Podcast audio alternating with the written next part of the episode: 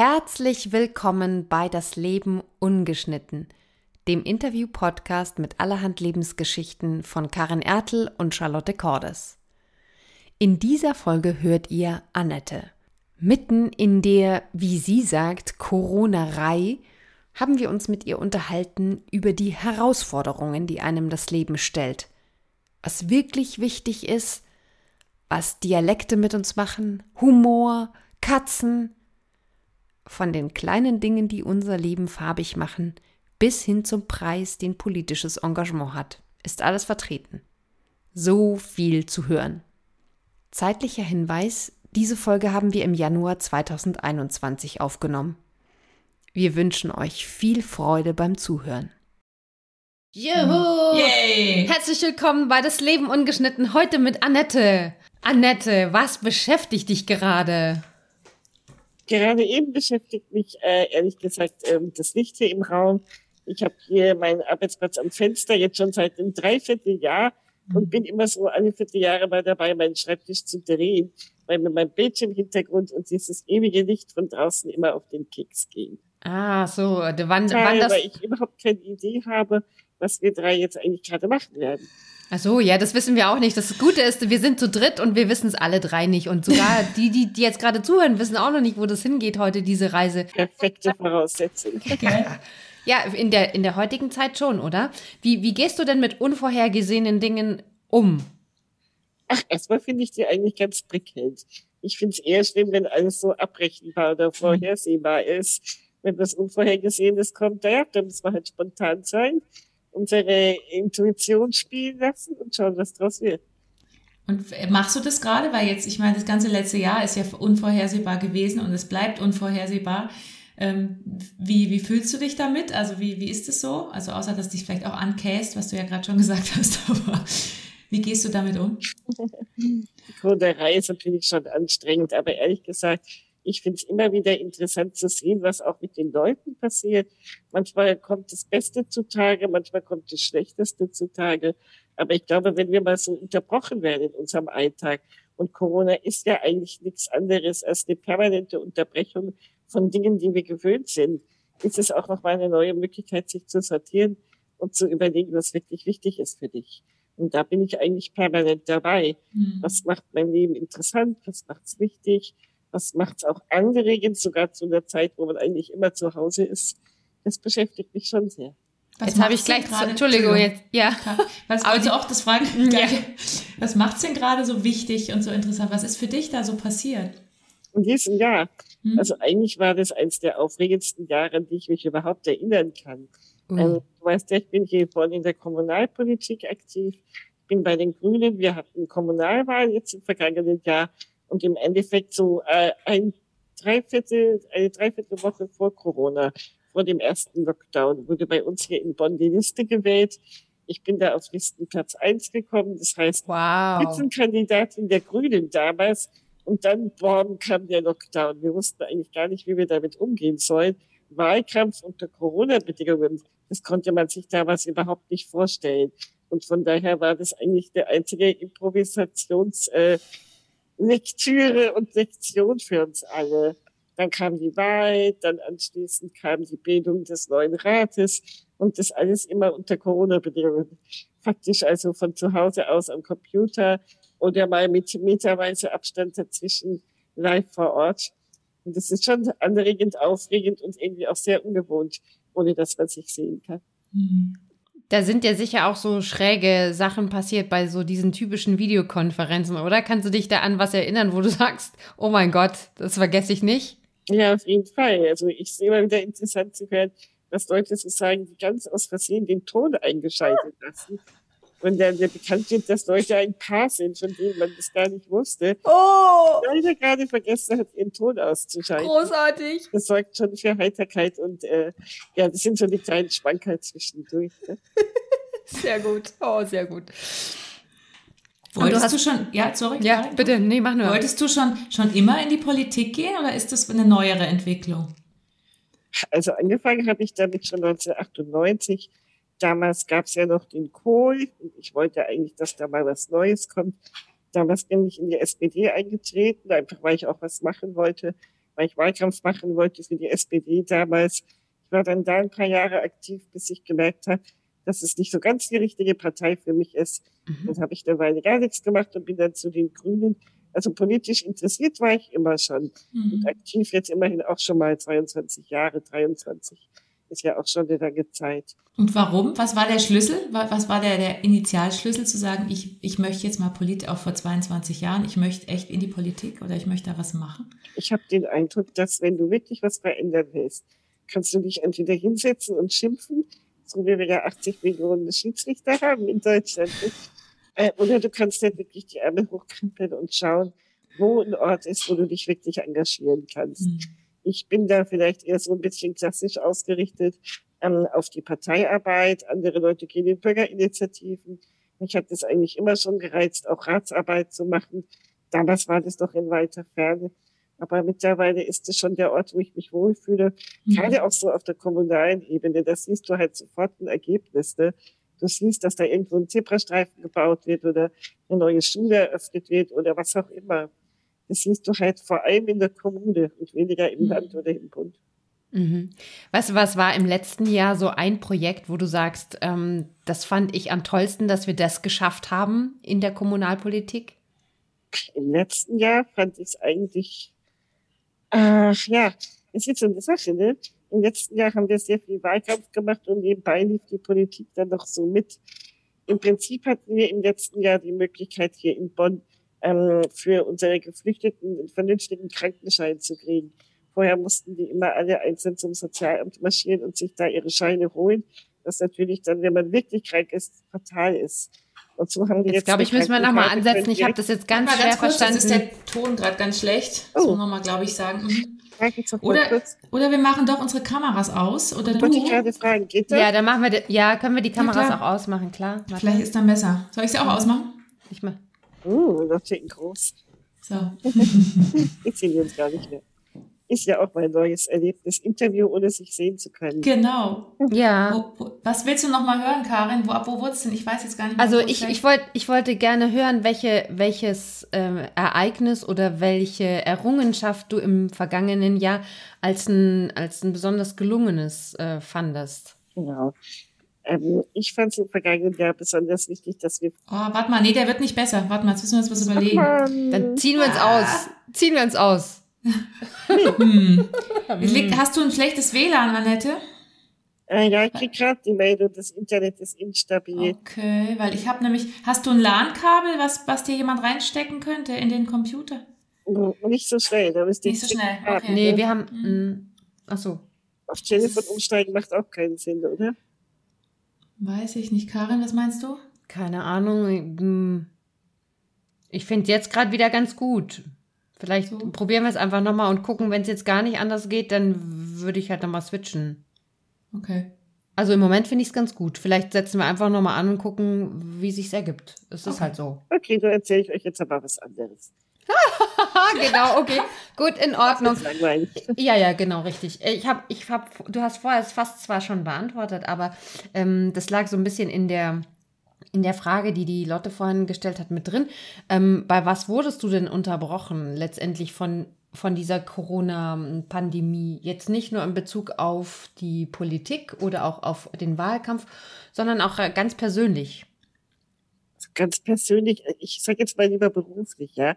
Politik ist ja ein Ehrenamt. Das ist die eine Seite meines Lebens. Aber ah. rein beruflich bin ich ja auch Praxisinhaberin. Ich bin Gestalttherapeutin, Coach, Supervisorin. Ah. Natürlich ist es total krass, wenn du in so einem beratenden Beruf, in dem du ja auch viel rumfährst, mit Leuten sprichst, äh, Leute in deiner eigenen Praxis empfängst, auf einmal so Knall auf Fall, niemanden mehr persönlich treffen darfst oder sollst. Mhm. Ähm, gerade auch so in der Arbeit mit Gruppen hat mich das doch extrem unterbrochen. Ja. Ich arbeite vom Berufsfeld her sehr häufig auch äh, mit Einrichtungen aus der Behindertenhilfe zusammen. Hat sich auch ein bisschen ergeben aus meiner eigenen Biografie. Natürlich dürfen die auch auf, ähm, um ihre Bewohner zu schützen, dann niemanden mehr in die Einrichtungen reinlassen, so dass wir da eigentlich von einem Tag auf den anderen aufhören mussten zu arbeiten. Langsam, langsam haben die Leute auch angefangen, sich technisch besser aufzustellen und entsprechend auch nachzurüsten. Aber am Anfang war das halt wirklich so ein richtiger Bruch. Ging nicht mehr, musste man anders machen mhm. oder halt gar nicht machen. Ich denke, das kennt die Lotte auch, die ist ja auch Beraterin. Ja, absolut. Bei uns war es ähnlich. Man muss umdenken, sofort. Ja. Ja, absolut. Ja. Und was hat es dann emotional mit dir gemacht? Hat dich das, hat dich das motiviert oder hat dich das eher frustriert? Also eigentlich ist das was, was mich grundsätzlich eher motiviert. So, ich finde, Hindernisse sind da, um übersprungen zu werden und nicht um davor zu verzweifeln und in Tränen auszubrechen. Mhm. Und daher ist es halt schon so. Du suchst da neue Wege, du suchst neue Möglichkeiten und im Zweifelsfall geht es halt dann mal darum, mehr Newsletter zu schreiben oder mit den Leuten zu telefonieren und zu schauen, wie man das dann organisiert kriegt. Aber eigentlich finde ich im Nachhinein betrachtet, dass uns das viele Möglichkeiten eröffnet hat, von denen ich vorher gar nicht wusste, dass die da sind. Von Zoom zum Beispiel wusste ich äh, jetzt vor einem Jahr noch überhaupt nichts, außer mhm. dass es existiert. Und ja. jetzt kann ich damit arbeiten, mit anderen Videoportalen arbeiten. So mein technisches Wissen hat sich deutlich erweitert dadurch. Mhm. Und du hast vorhin gesagt, ähm, aufgrund des, müssen wir vielleicht nochmal erklären, sonst stellt sich die Frage, was, was ist denn da los? Weil du gesagt hast, aufgrund deiner eigenen Behinderung ähm, mhm. bist du eher in diese Bereich geraten. Vielleicht kannst du ganz kurz nur erzählen, ich weiß es ja, aber was das für eine Behinderung ist. Also ich selber bin Rollstuhlfahrerin, ich habe eine Muskelerkrankung, eine geerbte Muskelerkrankung. Das bedeutet, ich bin damit aufgewachsen. Für mich ist es ganz normal, im Rollstuhl zu fahren. Aber interessanterweise, was für mich auch erstmal überraschend war, wird Leuten wie mir immer unterstellt, dass wir die Experten für Behindertenarbeit schlechthin sind. ja. Und natürlich ist das zwar eine Unterstellung, aber die kann man ja beruflich auch nutzen. Mhm. Und daher ist es häufig so, dass ich als äh, Referentin oder als äh, Workshopleiterin eingestellt äh, oder engagiert werde. Und das finde ich auch mittlerweile sehr spannend. Hat, hat das eine Weile gedauert, bis du das spannend fandest? Oder hat dich, also das klingt so, als hättest dich am Anfang eher genervt, dass du nur weil du im Rollstuhl sitzt, jetzt als Expertin dafür äh, irgendwie herhalten musst. Ja, ja. Erwischt, mhm. erwischt. Also ich glaube, das ist eine Entwicklung, die wirklich die letzten fünf Jahre erst gelaufen ist. Mhm. Ich habe mich früher immer massiv dagegen gesperrt, mhm. so automatisch in diese Behindertenkiste gesteckt zu werden. Mhm. Ich wollte auf keinen Fall in meinem Leben irgendwas machen in Richtung Behindertenarbeit, Behindertenhilfe oder was auch immer, fand ich blöd, weil irgendwo, nur weil du vier Räder unterm Hintern hast, heißt das ja nur nicht, dass dich das erstens wirklich interessiert und du zweitens da auch wirklich kompetent bist. Aber im Laufe der Zeit hat sich da meine Einstellung schon nochmal deutlich verändert. Ich denke mir jetzt, okay, äh, es ist mein Way of Life, meine Situation mhm. und damit kann ich kreativ umgehen, auch gerade in Kontakt mit Leuten, die vielleicht selber nicht behindert sind und davon vielleicht äh, nur so theoretische Ahnung haben, ja. aber im direkten Kontakt sieht's dann noch mal ganz anders aus. Ja, ich könnte mir auch vorstellen, dass sich tatsächlich andere, die eine Behinderung haben, äh, dich für sehr glaubwürdig halten, wenn du so eine Powerfrau da vorne stehst und denen irgendwas erzählst, in die Politik gehst und arbeitest und machst. Gerade vielleicht jemand, der noch nicht so weit ist, sowas sich zuzutrauen, dass das schon eine Vorbildfunktion haben kann, oder? Hm, kann ich nicht so richtig beurteilen. Hm. So manchmal ja, manchmal werde ich schon angesprochen von Leuten, aber im Endeffekt arbeite ich fast ausschließlich mit nicht behinderten Menschen, die professionell okay. in der Behindertenhilfe tätig sind. Ah, okay. Also die bin ich halt so, äh, was ich die eierlegende Wollmilchsau, so könnte ich es vielleicht richtig sagen.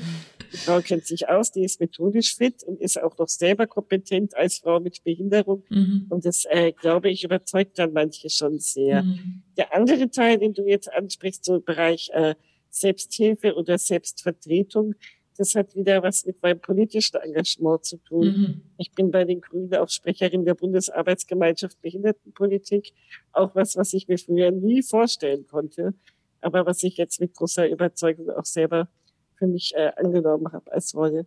Und warum meinst du, hast du das angenommen? Also du hast, also, oder warum hat es andersrum, warum hast du dich da so dagegen gewehrt? Also ich meine, einfach weil du weil du nicht in so eine Schublade gesteckt werden wolltest? Oder was, was, kannst du das deuten, warum du da so anti warst früher? So. Ich glaube, Leute, dass das der Entwicklung ist, die ganz, ganz alt ist in meiner Geschichte. Mhm. Ich bin als Kind immer in äh, sogenannten normalen Schulen, Kindergärten und so weiter gewesen. Ich war eigentlich überall da, wo ich war, immer die einzige Behinderte. Mhm. Und eigentlich hat mich das, glaube ich, äh, doppelt geprägt. Auf der einen Seite kann ich mich gut bewegen, also ich weiß, wie man da lebt. und wie ich mich da auch vermitteln kann mit meiner Behinderung. Ich habe da keine, äh, nicht das Gefühl, Opfer zu sein oder unterlegen zu sein. Auf der anderen Seite habe ich selber natürlich mit diesem Behindertsein äh, nie aktiv wirklich was zu tun gehabt, mhm. außer dass ich versucht habe, das soweit es geht, äh, unwichtig erscheinen zu lassen, mhm. was ich jetzt sehr kritisch sehe. Aber so bin ich aufgewachsen. Ich bin mhm. eigentlich bei den Eltern dankbar, dass sie mich nie in irgendwelche Sondereinrichtungen geschickt haben, sondern mir ein normales Leben in normalen Umgebungen ermöglicht haben, außerhalb mhm. dieser Sonderwelten. Aber es hat halt auch schon seine Schattenseiten. Du musst erst mal lernen anzunehmen, wer du bist und was dich auch noch ausmacht, zusätzlich zu dem, was du in deiner Umwelt erlebst. Hm. Aber das heißt, so wie du klingst, dass auch in deiner Umwelt, in, in, in Schülerzeiten zum Beispiel auch es ganz normal war, auch für deine ähm, Klassenkameradinnen, Klassenkameraden, dass du behindert warst und das war überhaupt kein Thema oder Problem oder, oder hast du da auch ähm, Ausgrenzung erlebt? Also an Ausgrenzung kann ich mich gar nicht erinnern. Eher so an äh, spezielle Sachen, die einfach witzig waren. Zum mhm. Beispiel, die Leute liebten meinen Rollstuhl. Wir haben da Rennen veranstaltet, teilweise mit Stützen und mit allen möglichen Knochenbrüchen und so. Ich war auch immer so von meiner Mentalität eher die Redensführerin, die immer gut war für irgendwelche Streiche oder mhm. Frechheiten mhm. in der Schule. Ich war eine gute Schülerin, ich konnte mir das auch erlauben. Mhm. Aber ich habe eher so immer den Eindruck gehabt, dass die Leute mich mit meiner Besonderheit unter Anführungszeichen eher so als interessant und witzig erlebt haben. Und ich glaube, ich habe ja auch ein gewisses Mundwerk. Gegen Ausgrenzung hätte ich mich schon noch wehren können. Das habe ich aber nicht erlebt. Gott sei Dank, das war auch viel Glück. Hat du wirkst ja auch so Humor geholfen oder ja wollte ich gerade sagen der Humor mhm. wirkt glaube ich auch so dass, mhm. dass, dass, es, dass es das den anderen leicht macht oder Vielleicht ja in Erwachsenenzeiten als Kind war ich teilweise eher äh, wirklich total frech vielleicht auch ein bisschen unverschämt also eine große Klappe hatte ich immer schon ich glaube, der Humor, der kommt dann dazu, wenn du dich in deiner Haut wohlfühlst. Und mhm. natürlich mhm. hat das auch eine Weile gedauert, bis das bei mir soweit war. An die schrecklichen Jahre der Pubertät will ich gar nicht erinnert werden. Ich glaube, ihr auch nicht. Nee, das glaube ich ist aber. passiert halt das Entscheidende erst danach, mhm. dass du lernst, wer du bist und was dich ausmacht und dass du dir das auch nicht mehr von anderen sagen lassen musst.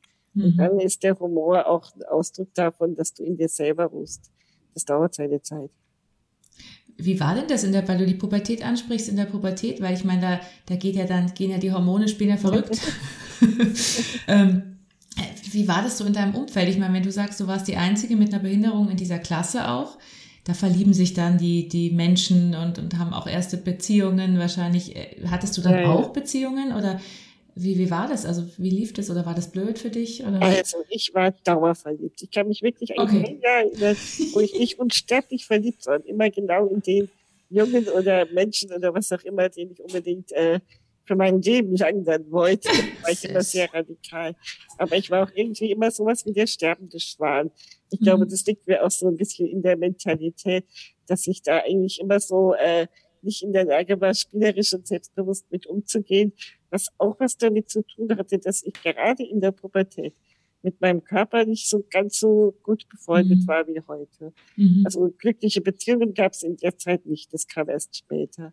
Ähm, und ich glaube, dass ich da auch so einen leichten Knacks davon getragen habe, weil diese spielerische Art mit Beziehung oder Sex umzugehen, die habe ich damals nicht erlebt. Das finde ich okay. wirklich schade, aber das ist halt so gelaufen. Aber jetzt hast du sie, hast du ja gesagt, die spielerische Art, damit umzugehen. Ja, zwischenzeitlich immer mal wieder. Ich habe jetzt keine feste Beziehung, mhm. aber das kommt immer mal wieder zwischendurch. Ist halt so, ich bin jetzt bei 53 Jahre alt. Mal schauen, was noch kommt. Ich habe ja noch ein paar Jährchen, wenn ich an deine Mama denke. Ja, ich hoffe es, dass ihr alle noch lang lebt. auf 20 schöne Jahre gefasst machen. Ja. Und dann schauen wir mal, was noch kommt. Cool. Was waren denn dann so deine Berufswünsche, als du aus der Schule raus warst? Was waren so deine Ziele, deine Träume? Wo wolltest du hin? Hm. Also äh, die Berufswünsche haben sich im Laufe der Zeit äh, von der Kindheit bis zur Schulendzeit nur wenig verändert. Am Anfang wollte ich Astronomin werden, bis ich verstanden habe, dass das zu 90 Prozent mit Mathe zu tun hat und Mathe war nie so mein Ding. Und dann war es so, dass ich in meiner Pfarrgemeinde, in der äh, Heimatdorfgemeinde, wo ich halt gelebt habe, äh, sehr intensiv mit der Jugendarbeit in Kontakt kam Und von dem Moment an war es so meine Idee, Theologie zu studieren. Da war ich erst 16. Ne? Und das hat sich dann aber auch tatsächlich durchgezogen. Ich habe dann Abitur gemacht in Österreich, also Matura, und habe dann auch tatsächlich Theologie studiert. Habe dann auch erstmal für die Kirche gearbeitet, aber im Endeffekt, was so als äh, Essenz aus diesem Berufswunsch für mich rauskam, war, dass ich mit Menschen arbeiten wollte, die wirklich Lebensthemen haben. Und deswegen war dann der Weg hin zur therapeutischen Arbeit auch nur ein mhm. kurzer. Also du kommst aus Österreich ursprünglich, das hört man nämlich überhaupt gar nicht. Ist doch etwas komplizierter. Meine Eltern kommen aus Unterfranken bzw. Hessen und sie sind kurz vor meiner Geburt nach Salzburg gegangen, aus beruflichen Gründen. Da bin ich dann geboren und aufgewachsen, äh, also quasi in einem quasi deutschen Familienhaushalt. Ah, mhm. und dann äh, zum Studium bin ich nach Bayern, in Regensburg habe ich studiert. Und ich glaube, dass mein Sprachmischmasch sich immer dann äh, etwas verändert, wenn ich mit Leuten spreche. Wenn du mich hier zum Beispiel österreichische Nachrichten ähm, sehen hörst, unter Anführungszeichen, yeah. dann hörst du auch den Einschlag wieder in meiner Sprache. Lustig. Witzig. Aber bewusst, könntest du das bewusst einschalten, dass du einfach österreichisch redest oder ist das eher nur so, so als ich ähm. bräuchte gegenüber, dass das auch tut. Okay, das kenne ich. Ich kenne, also ich bin ursprünglich bayerisch, das hört man jetzt auch nicht so. Und ähm, das nee. ist aber echt auch ganz komisch, wenn, wenn jemand nicht, das, das Gegenüber nicht diese Sprache spricht oder den Dialekt, dann ist, kann, kann man das ganz schwer machen. Aber was ich merke, dass bei mir im Bayerischen Dinge passieren, die mit mir im Hochdeutschen nicht passieren oder umgekehrt. Ähm, was, was, was macht das Österreichische mit dir? oh, das ist spannend. Also wenn ich es höre, äh, dann spüre ich in mir auf der einen Seite mit der Erinnerung auch an frühere Zeiten auch so eine gewisse ja, Leichtigkeit, Nonchalance. Mhm. Ne? Ich ja. denke, ist mir eher so ein bisschen, schau mal halt Schauen wir mal. Ja. genau. Also die Kultur kommt mit rein, wenn man diesen, wenn man diesen Dialekt hört. Die Mentalität. Mhm. Ich kann mich noch erinnern, das war für mich ein Schockerlebnis als ich angefangen hatte zu studieren und in Regensburg war, ähm, Oberpfalz wohlgemerkt, das sind so die absolut äh, die Stuhlköpfe schlechthin, an die man wirklich schlecht rankommt von außen. Irgendwann hat mir jemand mal in einem Ausbruch gesagt, ähm, du bist so schrecklich österreichisch, hör doch mal auf damit. Und ich war völlig schockiert und habe dann nachgefragt, was der Mensch meint und der sagte dann, ähm, du bist immer so leicht und immer so schrecklich freundlich und höflich, aber man hat immer das Gefühl, dass du das gar nicht meinst. Ach, echt? Ah. Ja. Und da war ich natürlich einigermaßen überrascht und wirklich auch schockiert. Mhm. Auf jeden Fall, ähm, ich habe es dann irgendwann verstanden, weil das auch eine Frage der Mentalität ist. Die Art und Weise, wie du deine Sprache auch anpasst an dein Gegenüber, ist mhm. auch etwas, was ich durch diese ähm, durch diesen Umzug auch gelernt habe und mhm. dann nochmal lernen musste, als ich von Regensburg nach Bonn gezogen bin, wo ich jetzt auch lebe, wo die Rheinländer wieder so ein bisschen anders drauf sind. Ich sage immer, die Rheinländer sind so ein bisschen die Österreicher von Deutschland. Ich wollte gerade sagen, die sind doch, die sind eigentlich wahrscheinlich relativ freundlich, oder so? Also ja, offen so ein bisschen ja. unverbindlich, immer witzig, immer mhm. Lächeln auf den Lippen, aber du weißt doch nie, ob das dann wirklich verbindlich ist. Okay. Ach so, da, dann hast du zum er hast du praktisch diesen Kommentar von deinem deinem einem Kommilitonen da hast du ge gemerkt, was der meint, als du zu, dass du nach Bonn bist. Du gesagt, ah ja, vielleicht ist das doch nicht alles so echt, wie der mich damals eingeschätzt hat, wie ich die so irgendwie. Das hat ja, eine Verbindung. Schon. Ja, da ist mhm. schon was dran. Also da konnte ich das besser nachvollziehen. Weil du wirst ja immer geprägt, wenn du längere Zeit in einer bestimmten Gegend ja. bist. Du nimmst schon auch Teile der Mentalität an. Was ich im Moment auch super krass an meinen Eltern merke die sind da unten hängen geblieben. Die leben oh. immer noch da an der Grenze zu Deutschland. Und die sind für mich so extrem österreichisch, dass mich manchmal total nervt. ja. Und was merkst du da dran? Also, welche Eigenschaften sind es dann, die du damit verbindest? Diese Höflichkeit. Manchmal mhm. wünschte ich mir eher so ein klares Wort, ich will dies, ich will jedes und mhm. das und das will ich nicht. Aber das kommt dann mit 22 Konjunktiven und sehr verbrämt und leidet mit äh, wenn's und dann's und äh, bitte nicht böse sein und das und jenes. Äh, mhm. Das können manche Regionen in Deutschland, finde ich, besser. Das ist klare.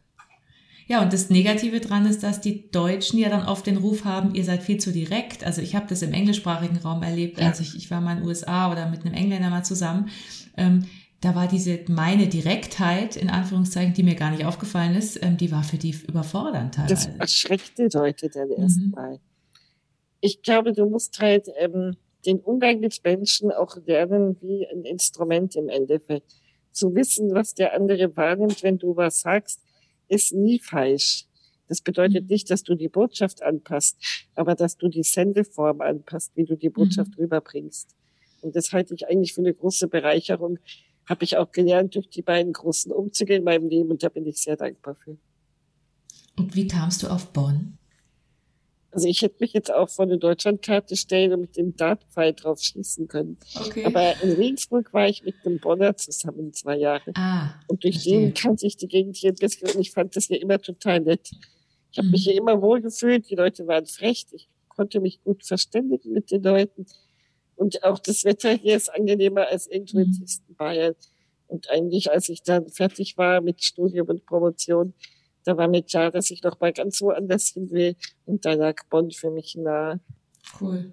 Was macht Bonn für dich ähm, zu einem schönen Heimat- oder Wohnort? Wie viel Zeit haben wir noch? Ah ja, fang einfach mal an. Eine schöne Heimat. Also einmal für mich ist Bonn so ein ähm, Schmelztiegel von allem Möglichen. Einmal durch die Lage. In Bonn gab es ganz viele internationale Beziehungen, auch schon weit vor ähm, Bundestagszeiten. Mhm. Es gab hier immer die Franzosen und es gab hier die Preußen, die überall mal da waren. Die haben alle was hinterlassen und auch die Römer noch mal weit, weit davor. Also Bonn war immer irgendwie so ein bisschen kosmopolitan, auch für mich. Dann mag ich super gern die Lage direkt am Rhein und diese äh, Region um uns herum, das Siebengebirge, das ist kein Gebirge im bayerischen Sinne, so ein paar etwas höhere Hügel. Ich muss da immer lachen wenn die Leute von ihrem Gebirge sprechen. Aber das ist alles sehr, sehr warm und sehr schön und sehr fruchtbar. Also man fühlt sich ja einfach wohl. Und dadurch, dass Bonn eine große Unistadt ist und auch eine UN-Stadt ist, mhm. ist hier sehr viel internationales Volk unterwegs. Und das finde ich auch sehr reizvoll. Es macht es wirklich schön. Dann haben wir eine riesige Fußgängerzone. Das war mal die größte in Deutschland überhaupt, so dass man hier einfach auch sehr schön in der Stadt rum kann. Also es ist wie Qualität in der Stadt zu leben. Ich wohne mhm. ja auch ganz zentral. Jetzt mit Corona alles etwas seltsam verwaist, mhm. aber es ist ja überall. Und ich mag diese, diese Mentalität der Leute hier. Mhm. Gerade so ein bisschen das Freche und das sehr, man kommt schnell in Kontakt und kann sich mit den Leuten auch gut unterhalten. Ich könnte noch mehr erzählen, aber das sind so die Punkte für mich, mhm. die mich auch für Bonn sehr stark eingenommen haben, auch sehr schnell. Voll schön. Was sind so ähm, Beschäftigungen, die du gerne machst, um, um mal so einfach alle fünf gerade sein zu lassen? Also in Corona-Zeiten lese ich wirklich viel. Das finde ich auch ganz toll. Ich habe etwas mehr Zeit dafür. Und ich bin totaler Fan von Videostreaming. Also ich habe mich hier echt zum Serienjunkie entwickelt. Oh, ich. Ja, super, es freut mich. Es gibt immer kaum mal jemand zu. Das finde ich spannend. Alle machen es, aber es ist so ein bisschen schambesetzt. Also das mache ich wirklich gerne. Und wenn das möglich ist, bin ich sehr, sehr gerne hier in den vielen Museen und Ausstellungen, die es hier gibt in der Region.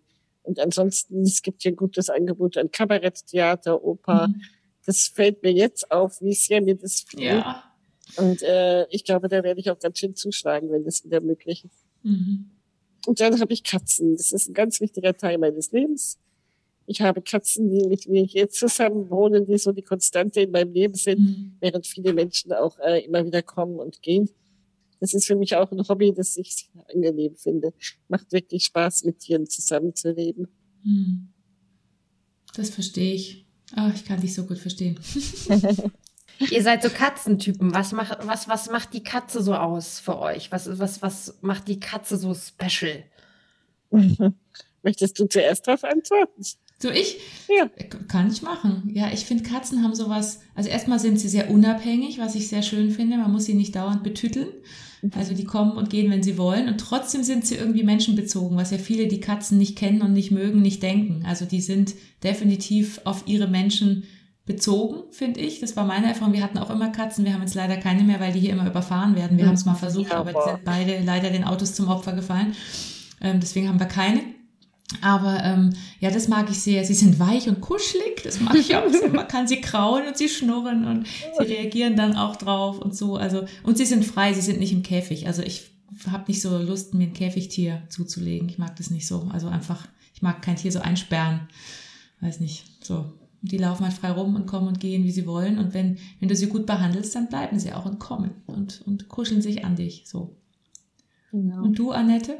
Also alles, was du sagst, kann ich total unterschreiben. ich würde doch ergänzen, damit ganz pragmatisch, Katzen sind keine Hunde, mit denen man spazieren gehen muss. Das fände ich nervig. Das stimmt. Mhm. Ah. Und ähm, was ich an den Katzen so wahnsinnig schätze, ist ihre Persönlichkeit, diese Eigenständigkeit. Mhm. Du kannst die nicht bestechen, außer durch Futter. Das geht schon. Ja. Wenn, du, wenn die Lust haben, mit dir zu kuscheln, sind sie ja. da. Und wenn es ihnen reicht, dann gehen sie wieder, ohne dass mhm. du das irgendwie krumm nehmen musst. Die zeigen einfach, was sie wollen. Mhm. Das finde ich sehr, sehr faszinierend. Und ich habe jetzt quasi in meinem Leben sechs Katzen enger an mir dran gehabt und keine war wie die andere. Diese mhm. Persönlichkeiten, die finde ich toll. Das ja. ist wirklich wie bei Menschen, die haben ihre Eigenheiten, ihre Verschrobenheiten, ihre Stärken, ihre Schwächen. Das finde ich super. Das macht total Spaß mit denen. Mhm. Weil du gerade gesagt hast, die, die sagen, was sie wollen und sie, sie gehen auch, wenn sie nicht mehr wollen. Äh, wie reagierst du, wenn du mal gar keine Lust mehr hast oder gar nicht mehr magst? Äh, auf die Katze oder was meinst Nee, überhaupt allgemein. Also, weil ich, man, man sagt ja ein bisschen, im Bayerischen sagt man wie der Herr so ähm, dass die, dass die Katzeneigenschaften ja auch so vielleicht Eigenschaften in dir ähm, widerspiegeln, mhm. wo du sagst, ich habe jetzt gar keinen Bock mehr also die Idealvorstellung, die ich hätte, wäre das genauso zu machen wie die Katze, indem ich einfach sage, okay, das war's dann und tschüss, bis später. Das gelingt mir manchmal, vor allem bei Leuten, mit denen ich vertraut bin.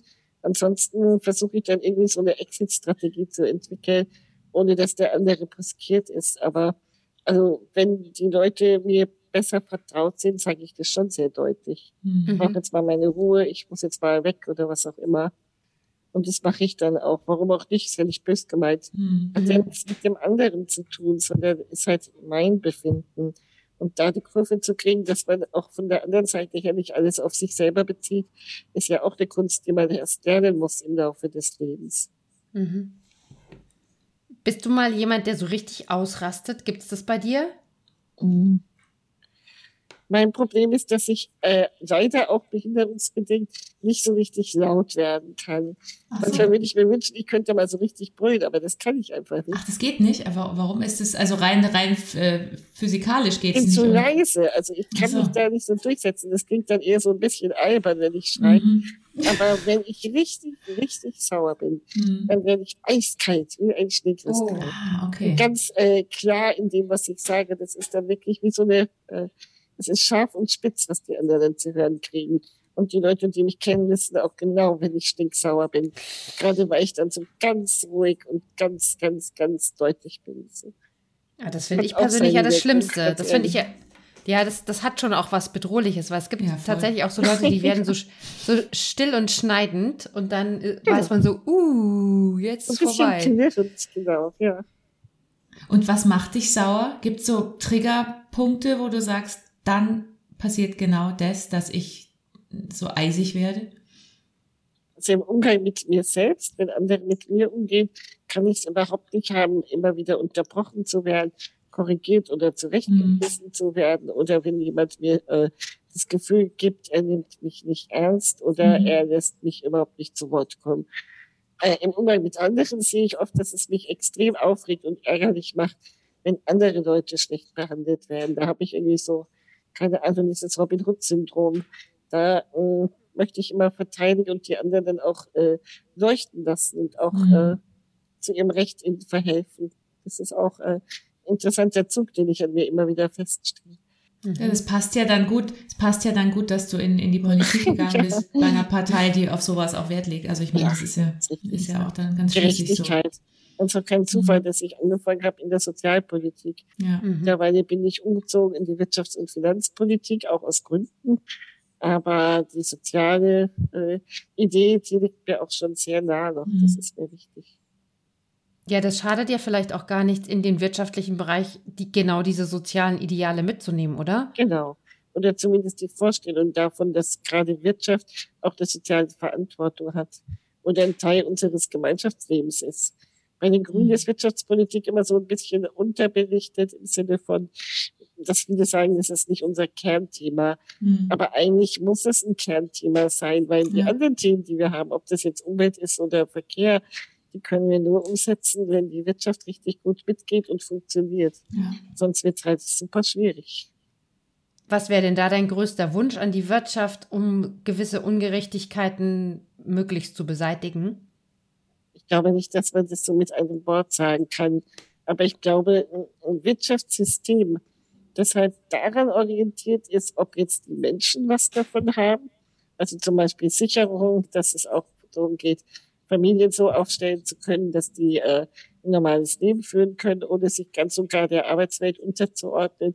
Das auf der einen Seite, aber auch, dass äh, halt Ressourcen wie die Umwelt besser berücksichtigt werden. Das finde ich halt total wichtig. Momentan geht es mir noch zu sehr um Profit und um Kapitalvergrößerung, was ja auch nicht unwichtig ist. Man muss ja auch Profit machen können, damit man überhaupt wirtschaftlich stark arbeiten kann. Aber das ist halt meiner Ansicht nach nur das Zweitwichtigste. Und erst kommt der Mensch und die Welt. Mhm. Ja. Oh Gott, jetzt habe ich euch gezeigt. Ja, äh, nein, nein, nein, gar nicht, gar nicht, gar das nicht. Ist, nee, ich finde das, find voll spannend. Ich finde es voll spannend. Ich muss dann, das sind so, so Sätze, da, da muss ich echt auch erstmal drüber nachdenken dann. Und da merke ich dann so, ah, ja, stimmt, ja, ja, genau. Ähm, ich finde es total spannend. Magst du an der Stelle einfach mal eine Frage an uns stellen, weil jetzt bin ich tatsächlich ein bisschen aus der Spur. Wir haben ja immer eine, einen, einen Teil in unserem Podcast, da darf der Gast oder die Gästin äh, uns eine Frage stellen, die dich ja. interessiert. Doch, was mich sehr interessiert, ist, was euch dazu bewogen hat, diesen Podcast zu gründen. Mhm. Magst du zuerst, Karin? Ja, ich sag das gerne. Ich habe ja ähm, vorhin schon die Katzenfrage beantwortet, aber ich kann dazu auch noch was sagen.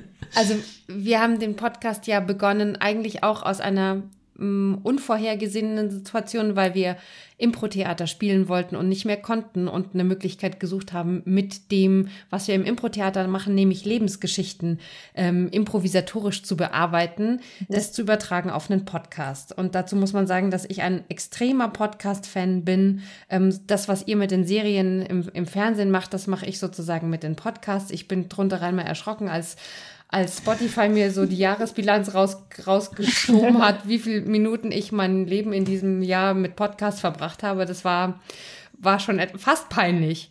Ähm, aber ähm, das, ich finde, ich, ich bin so Aud, Audi, auditiv, auditiv, oder? Auditiv, auditiv, äh, auditiv geprägt. Das ähm, war mir gar, lange gar nicht klar. Und ähm, ich finde es aber auch nach wie vor sehr, sehr schön, einfach bei einem mm, Spaziergang oder beim Bügeln oder bei irgendeiner anderen Tätigkeit mhm. tatsächlich mich auch noch zu informieren. Und ähm, das sind alle Felder. Also eben sowas wie wir jetzt machen, ein Interview-Podcast, genauso wie Wissenschaft. Also ich hänge gerade an, an historischen Sachen. Ähm, da interessieren mich jetzt ähm, so Geschichten aus der Geschichte, heißt es. Zeitsprung, wer das kennt. Ähm, und äh, oder auch über andere Leute oder über ähm, verschiedene Themen wie Wirtschaft eben auch oder Umwelt oder Entwicklung. Es gibt ja so viele Möglichkeiten und ähm, wir wollten uns eben dem Leben, und jetzt komme ich zurück zu dem, warum wir das machen, dem Leben von ich und du Menschen ähm, widmen, weil wir finden, dass äh, in jedem Leben so wahnsinnig tolle Sachen stecken. Und du hattest ja auch die Frage zuvor an uns, was, was, was besprechen wir denn da eigentlich oder was soll ich denn da eigentlich erzählen? Und genau das ist es. Es geht um den Moment, was, was steht gerade an, was bewegt denjenigen gerade. Ähm, und da kommt man dann schon von einem zum anderen und äh, es ergibt sich ein tolles Gespräch, so wie jetzt auch. Mhm. Da kann ich gar nicht mehr so viel hinzufügen. Kann ich alles bestätigen. Also ich finde noch vielleicht noch ein Zusatz, warum ich es auch zusätzlich noch gerne mache, ist, dass ich einfach wirklich, ich mache ja viele Coachings und, und interessiere mich da auch immer für die Menschen und ihre Emotionen so. Also mich interessieren immer die emotionalen Entscheidungen und Sachen besonders. Und ähm, das passt eben auch gut dazu. Also ich, ich finde diese Gespräche total schön und lehrreich auch für mich und gleichzeitig merke ich, dass sich dadurch auch die Art, wie ich coache, teilweise ein bisschen verändert hat. Das, weil ich so viele Interviews führe. Das ist ja jetzt kein provokatives Coaching. Ich meine, manchmal kommt so ein kleines mit rein, aber es ist jetzt nicht so der, der Fokus.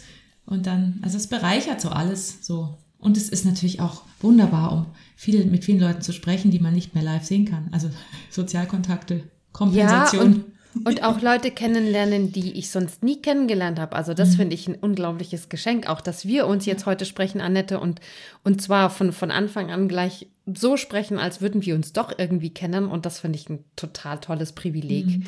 ähm, und macht unglaublich Spaß und macht mich unglaublich neugierig auch auf, auf diese Menschen und auf diese Dinge, die sie so bewältigen. Das finde ich unglaublich toll.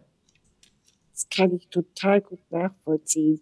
Ich hatte unmittelbar vor Corona die Idee, in einem kleinen Theater hier in Bonn Kamingespräche zu machen. Immer mit einer interessanten Person, durchaus auch mit Publikum, das auch Fragen stellen kann. Und faktisch macht er ja nicht viel anderes, bis auf die Fragen, die jetzt nur von euch kommen. Schön.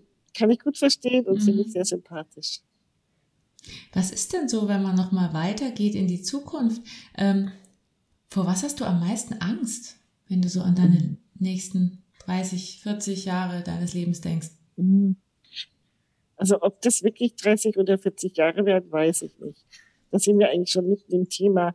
Es ist nicht so klar, wie sich meine Behinderung weiterentwickelt. Okay. Eigentlich ist die Lebenserwartung nicht davon beeinträchtigt. Aber ich habe ähm, natürlich Einschränkungen, zum Beispiel meiner Atmung. Ich brauche nachts mhm. eine Beatmung. Okay. Man hört vielleicht auch, dass ich beim Sprechen ein bisschen mehr Probleme habe als früher. Also ich bin eng im Heißrachenraum. Das hat mhm. sich auch tatsächlich verändert. Okay. Und das wäre so meine größte Angst oder Befürchtung, dass ich irgendwann nicht mehr sprechen kann. Mhm. Ich glaube, das wäre das Allerschlimmste, was, was mir wirklich passieren könnte. Da habe ich schon echte Befürchtungen, mhm. auch wenn das, glaube ich, Gott sei Dank keine wirklich realistischen Befürchtungen sind. Muss da einfach dranbleiben, auch natürlich Übungen machen, solche Dinge. Mhm. Ansonsten, also ich bin eigentlich eher jemand, das hatten wir vorhin ja auch schon, der sich von den Dingen, die passieren, eher herausgefordert und mhm. motiviert fühlt. Und ich bin mir sicher, dass es auch dann irgendwelche Wege gäbe, das zu ersetzen, so wie bisher auch. Mhm. Aber so als Beispiel, also ich habe eine fortschreitende Behinderung, eine Muskelerkrankung. Ich konnte früher mit den Armen fast alles machen. Also ich habe ah, gemalt, okay. Ich mhm. habe getippt, ich habe mit der Hand geschrieben, was man halt so macht mit den Händen. Mhm. Das sind alles Dinge, die kann ich gar nicht mehr. Mhm. Aber bei fast allem habe ich eine technische äh, Kompensation gefunden. Ob das jetzt Spracherkennung ist beim Computer, oder ähm, irgendwelche künstlerischen Möglichkeiten außerhalb der mhm. aktiven Handarbeit unter Anführungszeichen. Mhm. Das geht alles irgendwie. Man muss halt ein bisschen kreativ sein. Mhm. Und von daher bin ich da eigentlich zuversichtlich, dass auch diese möglichen Einschränkungen, die noch kommen, dann auch überwunden werden können. Ach, das war mir gar nicht so klar, dass das sich verschlechtert. Ich dachte immer, das hast du und das ist halt so, aber dass das schlimmer wird oder dass da Sachen abnehmen an Fähigkeiten, das war mir gar nicht so deutlich. Genau. Die Muskulatur lässt halt immer mehr nach. Mhm. Zum Glück aber nur, unter Anführungszeichen, nur von der motorischen Fähigkeit. Okay. Also innere Organe sind davon nicht betroffen. Ach, das ist schon mal viel. Ja, das ist schon mal viel sehr dankbar für, dass es so ja, ist.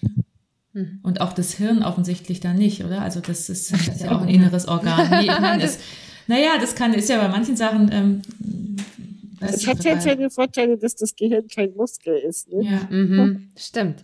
Ja. Gibt es denn was, wo du sagst, wenn jetzt Corona vorbei ist oder zumindest so, so weit wieder in den Hintergrund rückt, ähm, das will ich unbedingt gerne machen? Also diese alltäglichen Sachen, die fehlen mir eigentlich am meisten. Zum Beispiel habe ich mir den ersten Tag so vorgestellt. Ich gehe ähm, mittags mit der Freundin Kaffee trinken bei meinem Lieblingscafé. Das ist so ein richtig schönes Plüschcafé hier am Markt. Dann gehe ich in eine bestimmte Ausstellung, die noch immer läuft zum Glück und die auch noch lange laufen wird, in ein Museum, in dem ich noch nie war, auch hier in Bonn. Und dann Abendessen in meinem Lieblingslokal. Das ist so das, mhm. was am ersten Tag unbedingt passieren muss. Mhm. Und die großen Dinge wie Reisen oder so, darüber mache ich mir jetzt noch keine Gedanken. Es sind wirklich die alltäglichen Sachen, die mhm. mir viel mehr fehlen.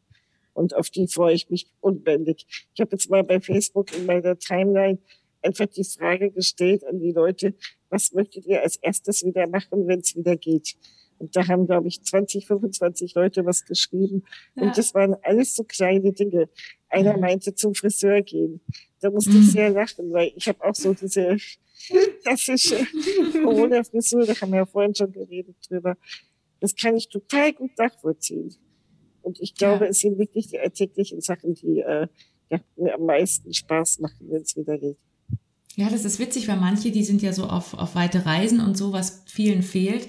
Ich bin, es ist bei mir auch gar nicht. Also mir fehlt auch am meisten wirklich sowas, war wieder eine Pizza essen und einen Rotwein trinken. Weißt du, so Italiener um die Ecke, ja. sowas. Ja. Das, das finde ich, das ist so, das habe ich oft mit, mit meinem Mann auch oft gemacht, bevor jetzt der zweite Lockdown kam. Und wir haben, ich weiß nicht, wie wir das letzte Wochenende vor dem Dezember-Lockdown da noch jeden Abend essen gegangen sind, weil wir mussten am Montag geht's nicht Das habe ich ganz, ganz oft gehört von Leuten. Ich glaube, da hat die Gastronomie noch mal richtig gut verdient. Aber das sind auch genau die Dinge, um die es geht. Ja. Die machen unser Leben auch farbig. Total. Die kleinen, schönen Dinge. Mhm. Was hast du heute noch vor? Ich habe heute noch Ratssitzung am Abend. Oh. Die fängt um 6 Uhr an. Ich werde ja noch in die ganzen Ausschüsse wählen. Wir sind ja noch am Anfang der Wahlperiode. Und davor gibt's den ersten Corona-Schnelltest meines Lebens, weil wir ja alle oh. da auch äh, sicher sein müssen. Damit werde ich heute den Rest des Tages zubringen. Ansonsten muss ich noch ein bisschen Buchhaltung machen, Rechnungen mhm. schreiben, was ich gerne mache. Und äh, einen Dienstplan für meine Assistenten schreiben, so Kleinkram. Mhm. Das ist heute noch dran. Aber das heißt, du siehst heute noch richtige Menschen. Also du hast ich noch richtigen Präsenztermin. Menschen. Und das ist eine totale Sensation. Ah, toll. Es ist schon ewig her, dass ich äh, wirklich echte mhm. Menschen ohne Masken, das jetzt mein Assistent und ich, wir gehen ja jetzt auch zum Schnelltest und dann muss er endlich mal keine Maske tragen für die restliche Schicht. Dann weißt du endlich, wie er aussieht. Das lachen, der Mann ist neu, der hat im Dezember bei mir angefangen. Mhm. Ich habe den genau einmal ohne Maske Ach Gott, das ach Gott. So. Das ist total verrückt und da freue ich mich jetzt auch drauf. Oh, das glaube ich. Auch das sind kleine Dinge, die weißt du plötzlich zu schätzen, dass du echte Menschen sehen kannst. Was möchtest du denn mal hinterlassen? Also was sollen die Leute von dir sagen, wenn du mal nicht mehr da bist? Hm. Hm. Ich muss jetzt wirklich nachdenken, was möchte ich hm. hinterlassen? Vielleicht auch nichts, wer weiß. Hm. Also, ich finde die Frage. Die Leute sollen sagen können über mich, sie hat ihr Leben wirklich gelebt. Hm. Ich glaube, das ist das Wichtigste. Mhm. Ich glaube schon, dass äh, das eine oder andere von mir bleiben wird ich bemühe mich immer um einen guten Kontakt, auch gerade zu den Menschen in der Politik, der auch wertschätzend ist und nicht nur an der mhm. Sache orientiert ist. Und das würde ich mir wünschen, dass man das dann hinterher auch wirklich äh, noch spürt und wahrnimmt und honoriert. Mhm. Aber alles andere, weißt du, ob jetzt da irgendwelche Bücher von mir in der Welt rumstehen, oder sonst irgendwas, das finde ich gar nicht so wichtig. Hm. Ich glaube, die Wirkung ist eher bei den Leuten, mit denen du persönlich viel Kontakt hattest. Ja. Und alles andere. Geschichte muss ich keine machen. Ich habe nicht vor, Bundeskanzlerin zu werden, die in irgendwelchen äh, historischen Büchern vorkommt. Eigentlich schade. Eigentlich schade. schade? Ja. ja. Ich glaube, dazu braucht man eine echte Berufung, um sich das anzutun. Mhm allein schon vom Workflow her, schau ja. mal, was äh, Frau ja. Merkel alles leisten muss. Ich bin politisch nicht unbedingt auf ihrer Linie, aber ich habe einen totalen Respekt vor dem Engagement, ja. das sie einbringt. Und ich finde, sie war die richtige Frau zur richtigen Zeit. Ja. Jetzt bin ich aber ganz woanders. Ja, ja, ist kein Problem. So passiert aber ich finde auch dieses, dieses, also ich habe kürzlich auch drüber nachgedacht, diese, die, die ganzen Politiker im Moment, also ob sie jetzt Lokal- oder Kommunalpolitiker sind oder aus welcher Partei auch immer und äh, auch die, die oberen äh, Positionen. Sie, mir, tun sie, mir tun sie wirklich leid teilweise gerade, weil es wird ja, also die werden, die können eigentlich nichts richtig machen, habe ich so das Gefühl. Und es wird einfach Übermenschliches verlangt. Ja. Woher sollen Politiker wissen, welche Maßnahme zum ja. Beispiel im Blick auf Corona wie wirkt? Das weißt du erst, wenn du es ausprobiert hast. Ja. Das ist ja. für alle neu. Und die Politiker können da nur versuchen, die richtige Entscheidung zu treffen und zu hoffen, dass es zumindest nicht schadet. Ja. ja, und wie du das vorher schon gesagt hast, das sind ja letztendlich diejenigen, die sich in die Bresche schmeißen, um, um überhaupt was möglich zu machen. Mhm, ähm, also um diese, um diese Dinge zu bewegen, die da bewegt werden müssen. Da reden wir uns alle leicht. Ich glaube, man muss das selber mal ausprobiert haben, um wirklich beurteilen zu können, was das auch bedeutet. Von daher habe ich selber viel mehr Respekt vor Leuten, die sich engagieren, als früher, weil ich einfach weiß, was einen das auch kosten kann. Ja. Und wie, äh, ja, wie aufreibend es auch sein kann. Mhm. Ja, da habe ich noch eine Frage, weil das habe ich mich nämlich immer gefragt. Ich äh, bin ja durchaus schon auch politisch interessiert und auch so aufgewachsen, aber ich, ich mich, ich hätte mich immer davor gescheut, diese elenden Sitzungen über mich ergehen lassen zu müssen. Also alleine, wenn ich mal in so bei uns in, in so Bezirksausschusssitzungen, wo man teilweise ja auch als, als Bürger mit dabei sein kann, um dieses tatsächlich, tatsächlich basisdemokratische Element damit zu erleben, habe ich mir aber gedacht, oh, und wenn ich jetzt käme aus einem ganz langen Arbeitstag, weil wie du sagst, das ist ehrenamtlich und dann kommst du da und dann gibt es in diesem in dieser Gaststätte, in der das vielleicht auch stattfindet, da diese Würstel mit Kartoffelsalat und du musst da sitzen und bist dazu verdammt, die, die, die nächsten drei Stunden da zu sitzen und diesem Gesappel von irgendjemandem zuzuhören. Wie packt man das? Also manche Sachen machen im Nachhinein betrachtet mehr Spaß, als man denkt. Und natürlich in deinen Sitzungen, von denen du da sprichst, die kenne ich auch. Und im Endeffekt musst du dir dann immer sagen, so, okay, ich ertrage das jetzt, weil ich weiß, dass ich dann ganz woanders auch was bewegen kann. Ne? Mhm. Ähm, gerade so, äh, keine Ahnung, das darf mir jetzt niemandem laut sagen, aber es gibt bestimmte Mitgliederversammlungen bei der Partei. Da ist dann eine Formalie nach der anderen. Da wird halt der und der und der gewählt und Kassenbericht mhm. gibt's auch. Und dann wird noch mal die, äh, der, keine Ahnung, der Vorstand entlastet und dies und das und jedes das gehört halt auch zu einer Organisation dazu, die sich organisiert will, die selber auch funktionsfähig bleiben will. Aber vergnügungssteuerpflichtig ist das in der Tat nicht, das stimmt. Wir haben das Glück, dass manche Leute versuchen, da auch was zu verändern und diese mhm. Sitzungen anders zu gestalten. Aber äh, im Endeffekt gibt's auch immer wieder langweilige Sitzungen. Da kommst du auch nicht drum herum. Es ist so. Glaubst du an das Gute im Menschen? Ja, unbedingt. Also sonst würde ich das auch nicht machen, was ich jetzt mache. Dann wäre es ja eh umsonst. Also warum sollte man sich das anstrengen? Mhm. Ach, cool. Schön. Was ist denn so vielleicht zum Schluss? Was ist denn dein so ein Lebensmotto? Kannst du das in einem Satz zusammenfassen? Also eigentlich zwei. Ich mag Zitate sehr gerne. Mhm. Ein Zitat, das sehr gut auch auf mein Leben passt, ist, Umwege erhöhen die Ortskenntnis. Ich glaube, wenn ich so einen linearen, direkten Weg von der Schule bis zum jetzigen Zeitpunkt äh, zurückgelegt hätte, hätte ich ganz vieles nicht kennengelernt, erfahren oder gelernt, was ich gelernt habe. Ich mhm. habe mehrere Berufe ausgeübt, mehrere Parteien gehabt und so weiter. Und deswegen finde ich, ist da sehr viel Wahres dran. Und der zweite, der mir noch wichtiger ist, das ist ein Satz von Aristoteles, der sagt, wir können den Wind nicht ändern, aber die Segel anders setzen. Mm, das oh. ist für mich wirklich ein Zeitmotiv. Andere Leute sagen, wenn das Leben dir Zitronen gibt, dann mach Limonade draus. Aber wir haben immer die Möglichkeit, mit dem, was uns begegnet, was Positives und Konstruktives anzustellen. Mm. Und das finde ich, ähm, das ist für mich wirklich aus tiefster Überzeugung ein Lebensmotto. Ja, jetzt gehe ich mit einem ganz, ganz, ganz dicken Lächeln aus diesem Gespräch. ähm, das finde ich einen richtig, richtig schönen Schluss auch. Ähm, ja. Vielen Dank für dieses Gespräch und für die Zeit, die du, die du dir genommen hast. Ähm, für alle, die zugehört haben, ähm, das Leben ungeschnitten ähm, gibt es noch in mehreren Folgen. Ihr findet uns auf allen gängigen Podcast-Plattformen.